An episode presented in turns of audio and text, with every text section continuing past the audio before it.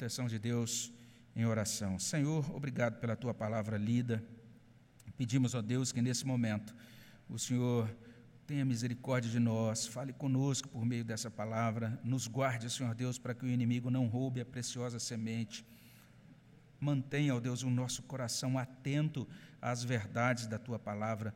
E, ó Deus, que essas palavras do Senhor para nós possam de fato, ó Deus, fazer diferença significativa, edificar, abençoar as nossas vidas, abençoar as vidas de todos também, aqueles que estão acompanhando, ó Deus, é, pela internet que seja uma noite, ó Deus, em que o teu nome receba toda a glória e aqueles que ouvem a tua palavra, ó Deus, possam ser edificadas, possam ser edificados. Nós suplicamos a tua graça sobre nós no nome de Jesus. Amém, Senhor Deus. Nós estamos retomando hoje essas meditações aqui na carta aos Hebreus.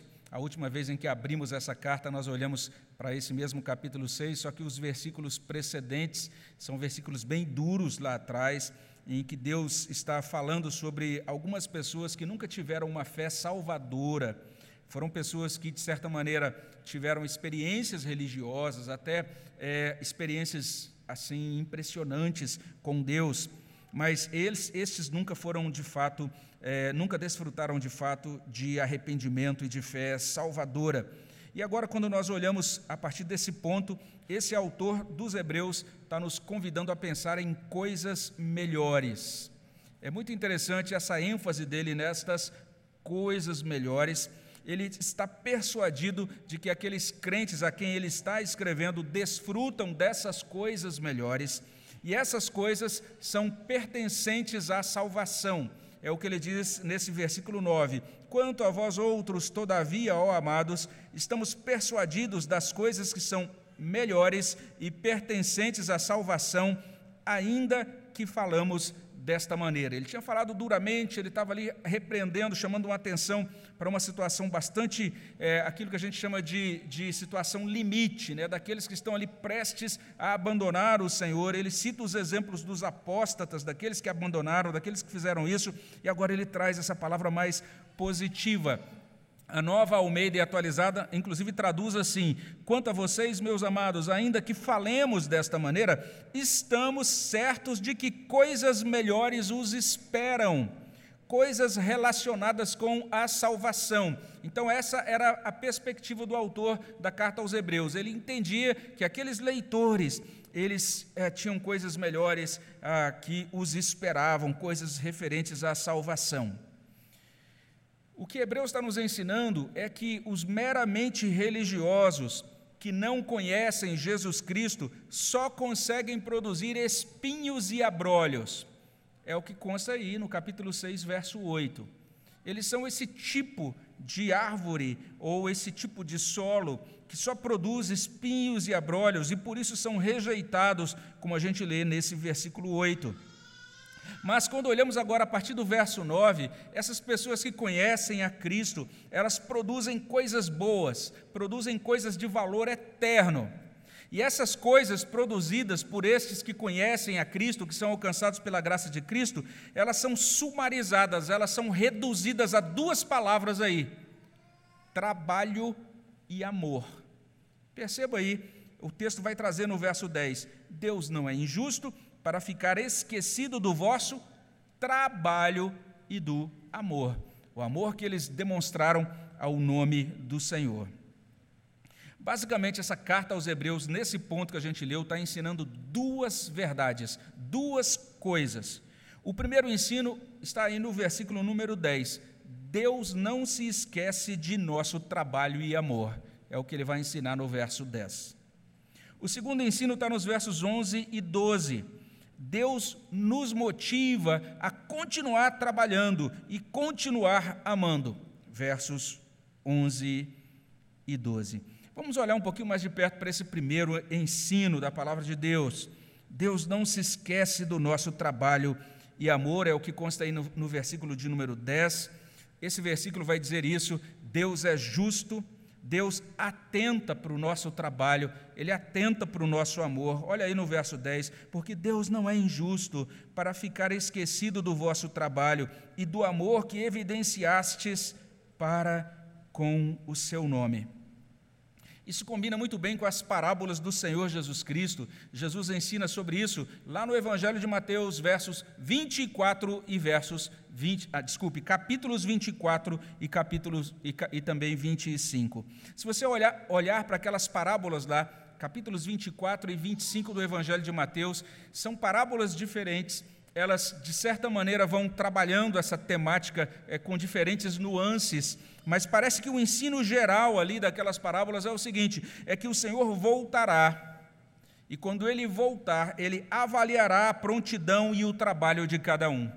Parece que esse é o ensino geral daquelas parábolas que falam sobre a volta do Senhor naquela, naquela parte do Evangelho de Mateus. Isso combina com o ensino do Senhor, combina também com o ensino do apóstolo Paulo, no texto, inclusive, que a gente leu no início do nosso culto, 1 Coríntios 15, 58. No Senhor, o vosso trabalho não é vão.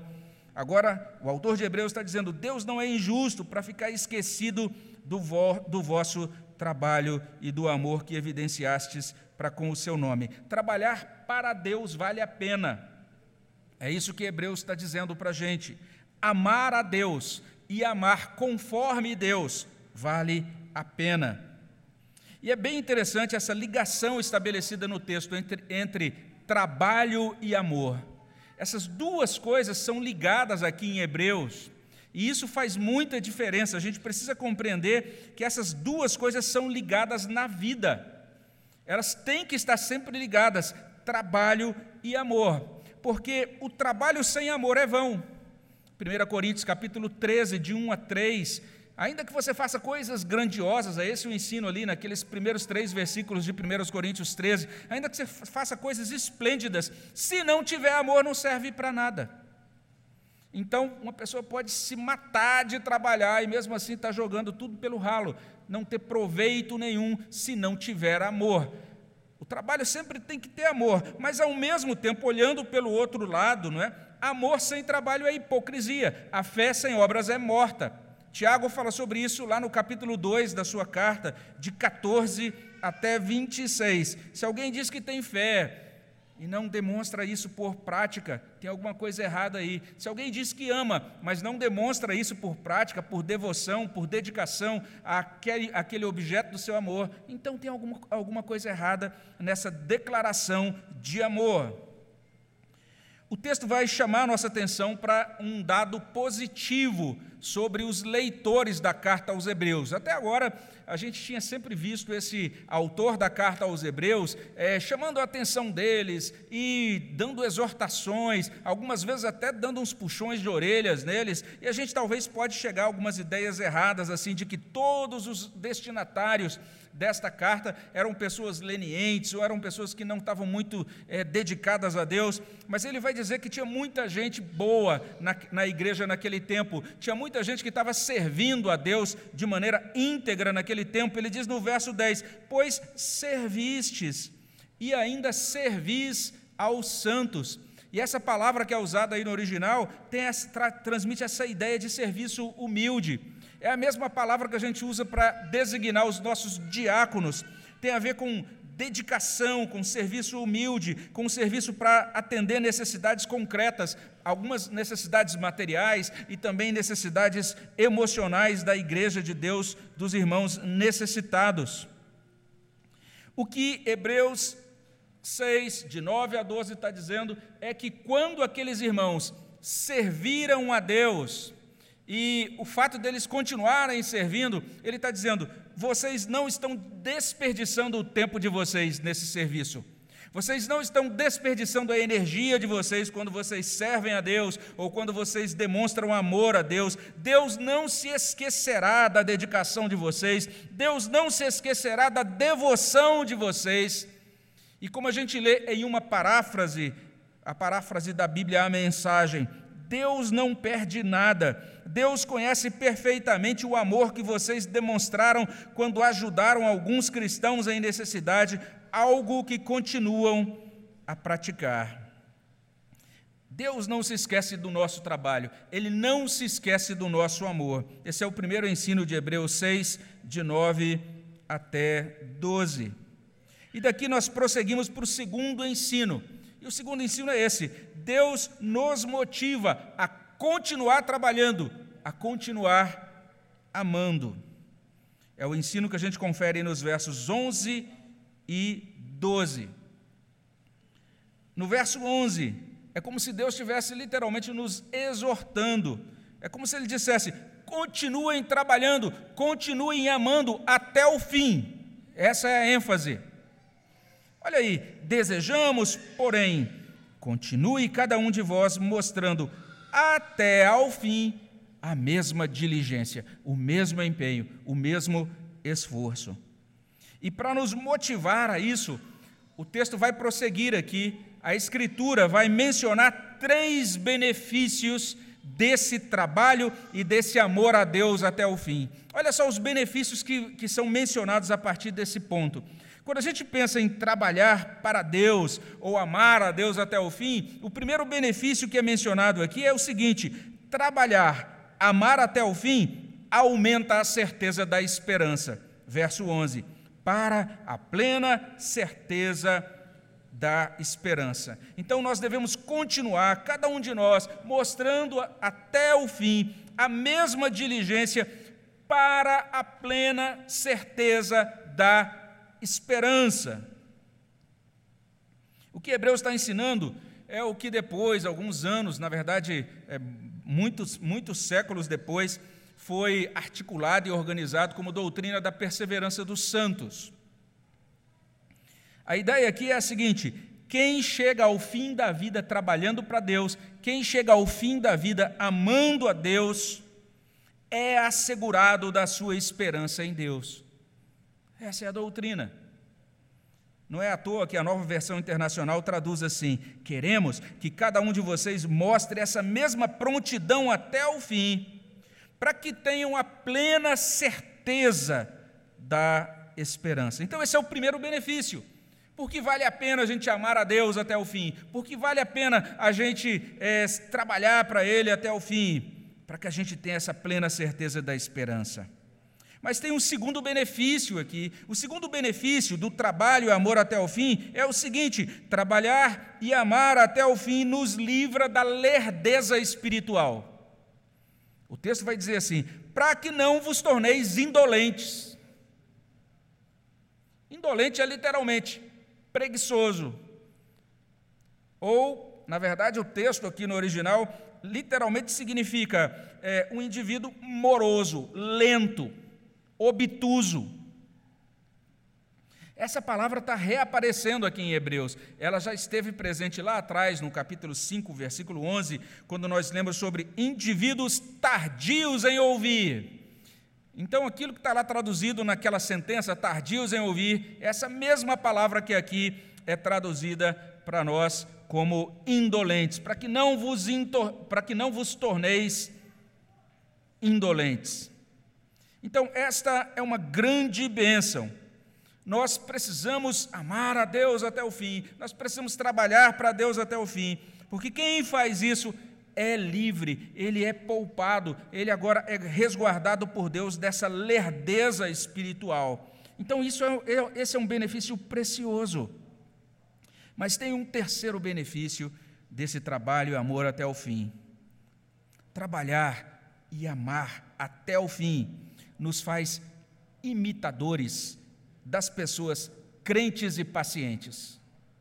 Esse é o ensino que aparece no final. Olha o verso 12 para que não vos torneis indolentes, mas, aí é o contrário disso, né? Pra, mas vos torneis imitadores daqueles que pela fé e pela longanimidade herdam as promessas. Eu não sei se você já parou para pensar no que, que significa esse benefício. É um benefício impressionante. O que Hebreus está dizendo é: ame a Deus até o fim, trabalhe para Deus até o fim. Olha no que isso vai dar. Olha só que benefício ele apresenta. Quando trabalhamos para Deus, quando amamos a Deus até o fim, nós nos juntamos a todos aqueles que entraram no céu antes de nós. Esse é o ensino. Aqueles que pela fé e pela longanimidade herdam as promessas.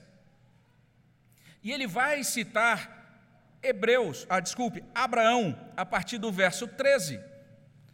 E a gente vai ter oportunidade de olhar para isso em outra semana, se Deus permitir. Mas ele cita Abraão a partir do verso 13, ele menciona outras pessoas que herdaram as promessas no capítulo 11.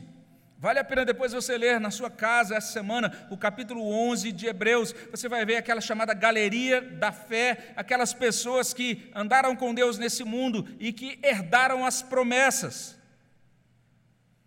Então, nesse ponto, é como se Hebreus estivesse dizendo para a gente: vamos pensar naquelas pessoas que, pela fé e pela longanimidade, herdaram as promessas. Quando nós trabalhamos para Deus, quando nós amamos a Deus até o fim, nós estamos em ótima companhia. E também nós estamos em uma ótima trilha. É a trilha de Noé, a trilha dos patriarcas é a trilha de Moisés, é a trilha de Josué, é a trilha de Samuel, é a trilha de Davi e dos profetas e dos apóstolos e dos crentes da igreja primitiva. Essa é a trilha de Agostinho, é a trilha de John Hus ou de Martinho Lutero, também é a trilha de João Calvino é a trilha de John Owen, de Jonathan Edwards, é a trilha do fundador da Igreja Presbiteriana do Brasil, Ashbel Green Simonton. Mas não apenas a trilha dessas pessoas que talvez a gente não conheça muito bem. Continuar amando a Deus até o fim e trabalhar para Deus até o fim é algo maravilhoso porque a gente se torna imitador daqueles que, pela fé e pela longanimidade, herdam as promessas. Então a gente pode dizer que é a trilha da nossa irmã Ruth Marçal,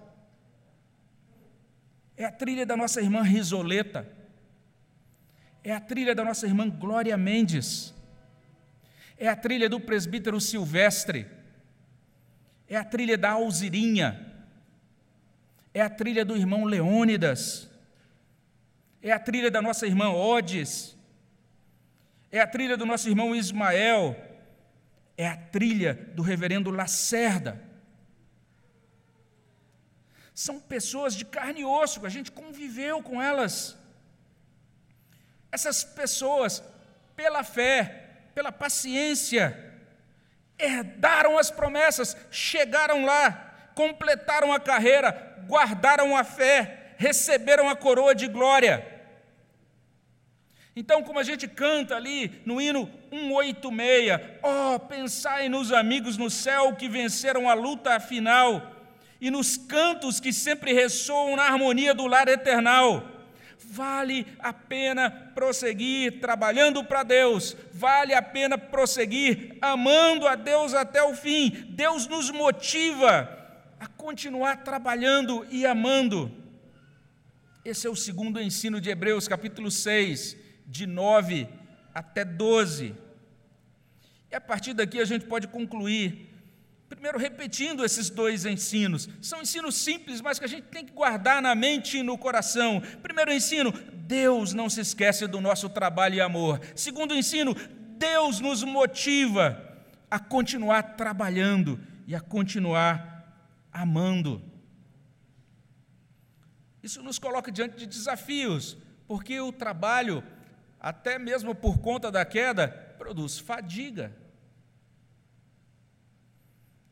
Trabalhar para Deus pode nos conduzir ao cansaço.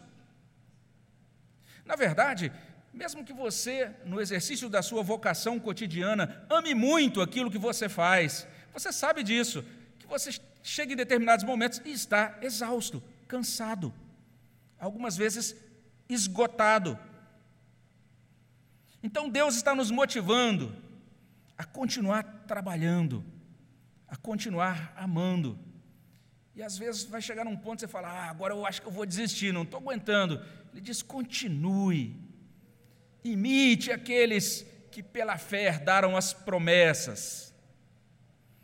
Deus nos concede motivação, Ele nos concede refrigério, Ele renova as nossas forças para que a gente continue servindo a Ele nesta nossa vida.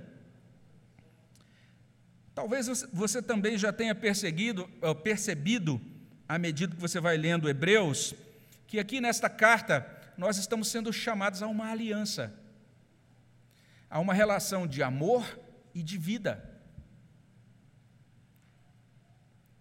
A relação com Deus não é uma relação comercial. Pelo contrário, é uma relação que é centrada, que é motivada pelo amor. Então, movido por amor, Deus nos salva. E movidos por amor, nós respondemos a esse amor de Deus, servindo ao Senhor até o fim.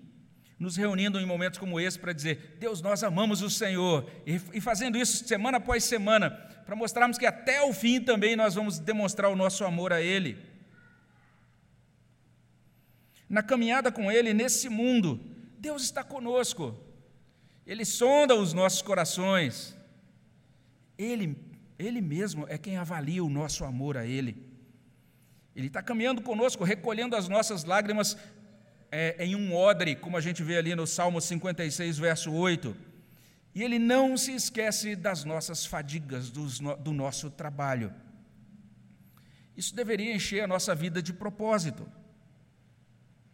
Eu não sei se você parou para pensar o que, que significa isso, qual é o significado de Deus me convocar ou me convidar a continuar amando Ele até o fim, trabalhando para Ele até o fim. Ora, a nossa vida ganha propósito. Nós temos alguém que nos ama aqui. Nós temos alguém para amar aqui. Nós temos algo a fazer aqui. A nossa vida não, não, não está vazia. Nós encontramos sentido, nós encontramos amor, nós encontramos razão para abrir os nossos olhos toda manhã, para começar cada dia e para viver cada dia com esperança. Olha só essas, essas duas coisas aproximadas, na verdade, unidas inseparavelmente: trabalho e amor. Trabalho para Deus, amor a Deus e amor ao próximo conforme Deus. Hebreus está simplesmente nos motivando, ele está dizendo: vale a pena investir a vida nisso. Tem aqueles que abandonaram a Deus lá atrás, os versos que precedem, mas tem algo muito melhor, muito mais excelente, algo que realmente entusiasma, que enche o coração de motivação, trabalhar para Deus, continuar amando a Deus até o fim.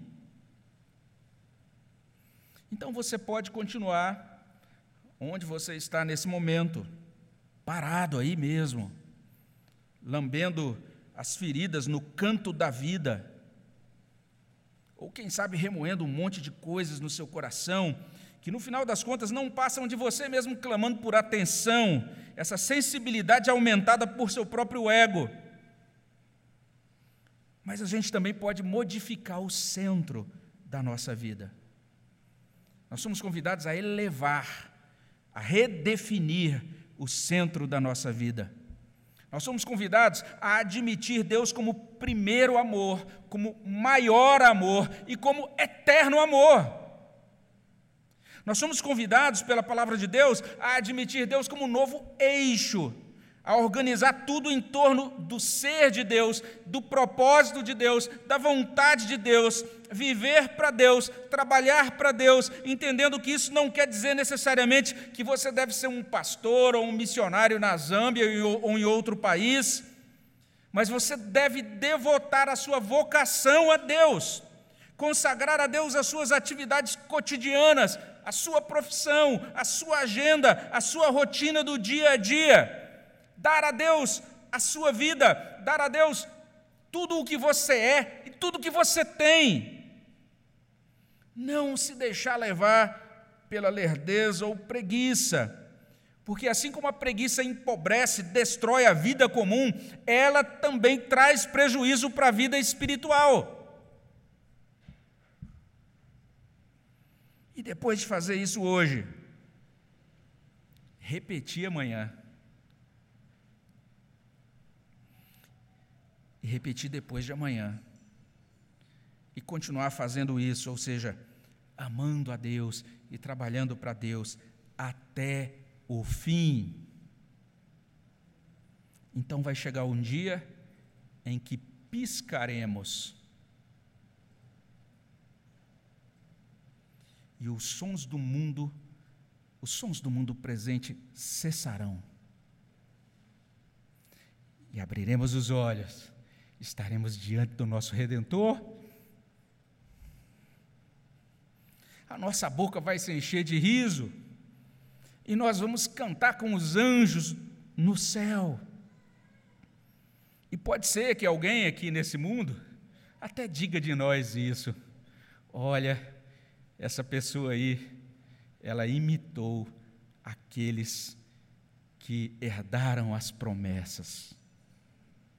Vamos pedir isso a Deus? Vamos pedir que seja assim? Vamos orar sobre isso? Quero convidar você a orar ao nosso Deus nesse momento. Vamos orar.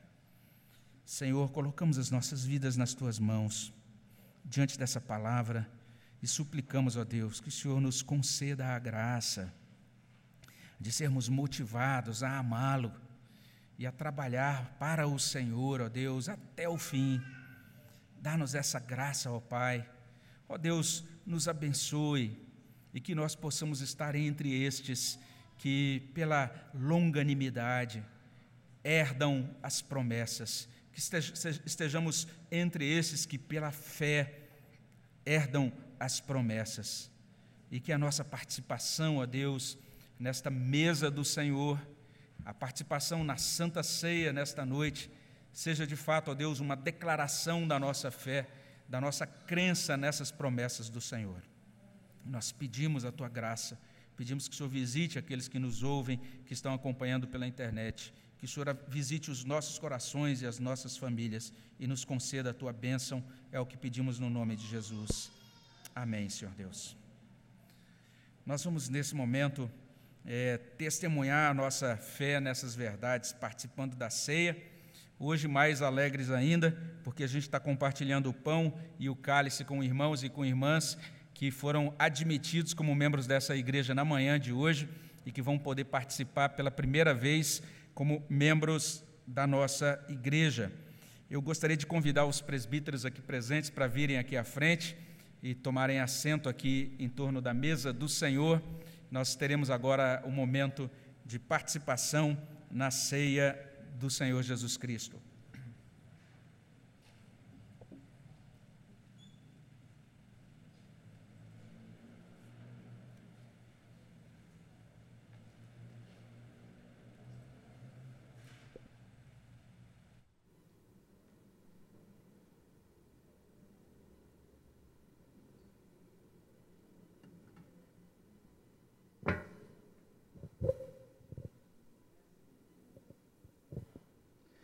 Sempre que nós nos, nos aproximamos desta mesa, nos acercamos aqui da mesa do Senhor, nós nos lembramos de 1 Coríntios capítulo 11, e a gente sempre é, lê esse trecho da palavra de Deus, 1 Coríntios 11, de 23 até 29. E aqui nós encontramos o seguinte: Porque eu recebi do Senhor o que também vos entreguei, que o Senhor Jesus, na noite em que foi traído, tomou o pão e, tendo dado graças, o partiu e disse: Isto é o meu corpo que é dado por vós. Fazei isto em memória de mim. Por semelhante modo, depois de haver ceado, tomou também o cálice, dizendo: Este cálice é a nova aliança no meu sangue. Fazei isto todas as vezes que o beberdes em memória de mim. Porque todas as vezes que comerdes este pão e beberdes o cálice, anunciais a morte do Senhor até que ele venha. Por isso, aquele que comer o pão ou beber o cálice do Senhor indignamente será réu do corpo e do sangue do Senhor. Examine-se, pois, o homem a si mesmo, e assim coma do pão e beba do cálice, pois quem come e bebe sem discernir o corpo, come e bebe juízo para si. Esta é a mesa do Senhor Jesus Cristo, ela não é exclusiva da Igreja Presbiteriana do Brasil e, portanto, toda pessoa que pertencer a uma igreja genuinamente evangélica e que estiver em plena comunhão com esta igreja em plena comunhão com Deus, é convidada a participar conosco desta mesa. Se porventura tivermos alguém nos visitando, que não seja membro da igreja, mas seja membro de uma igreja genuinamente evangélica, você pode participar conosco da mesa do Senhor, se você participa lá na sua igreja de origem. Este é um sacramento dado pelo Senhor à igreja. Cristo deu esses dois sacramentos, sacramento do batismo, sacramento da ceia. Aqui nós estamos diante desses símbolos do pão e do, do cálice, né? Aqui nós vamos provar do pão e do suco de uva. E esses dois símbolos apontam para o corpo de Cristo, que foi dado para resgate dos nossos pecados ali na cruz. Esses dois símbolos também são é, apontam também para a obra de Cristo ou para o Evangelho e por isso eles têm essa característica é, de lembrança. O texto diz assim: Fazer isto em memória de mim.